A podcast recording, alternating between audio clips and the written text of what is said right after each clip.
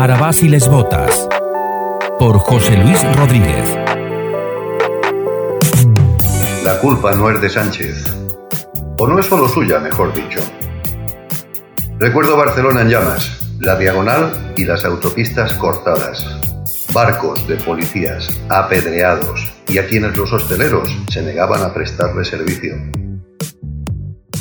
Coches de la Guardia Civil asaltados y funcionarios huyendo por los tejados. Recuerdo declarar una república durante ocho segundos. Un golpe de Estado en toda regla. Y no tengo que recordar, porque aún tengo que aguantar, el atentado social catalán con todas las letras que están ejecutando desde las instituciones y en las escuelas, bajo premisas culturales y lingüísticas. Los autores de todo esto ya han sido indultados y siguen ejerciendo cargos políticos. Y ahora se baraja la amnistía y validar el golpe de Estado. Sánchez está dispuesto a pagar cualquier precio con tal de seguir en el poder. Pero como digo, la culpa no es solo suya. Ni uno solo de sus diputados discrepa de su actitud.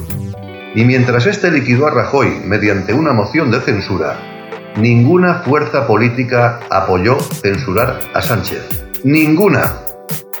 No hay ni rastro de patriotismo, de sentido común o de honor en el Congreso, salvo, vaya por Dios, algún atestado de extrema derecha.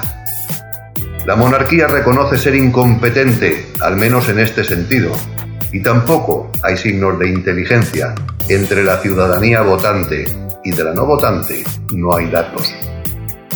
Sánchez no encuentra así ningún obstáculo y se encuentra respaldado por toda su militancia y su electorado, y a pesar de haber perdido, tampoco son capaces de bajarle de la tribuna. Me tengo que reír y mucho con las preocupaciones que está levantando la inteligencia artificial, mientras me pregunto qué habrá sido de la inteligencia natural. A la base y botas, en Tabarnia Radio.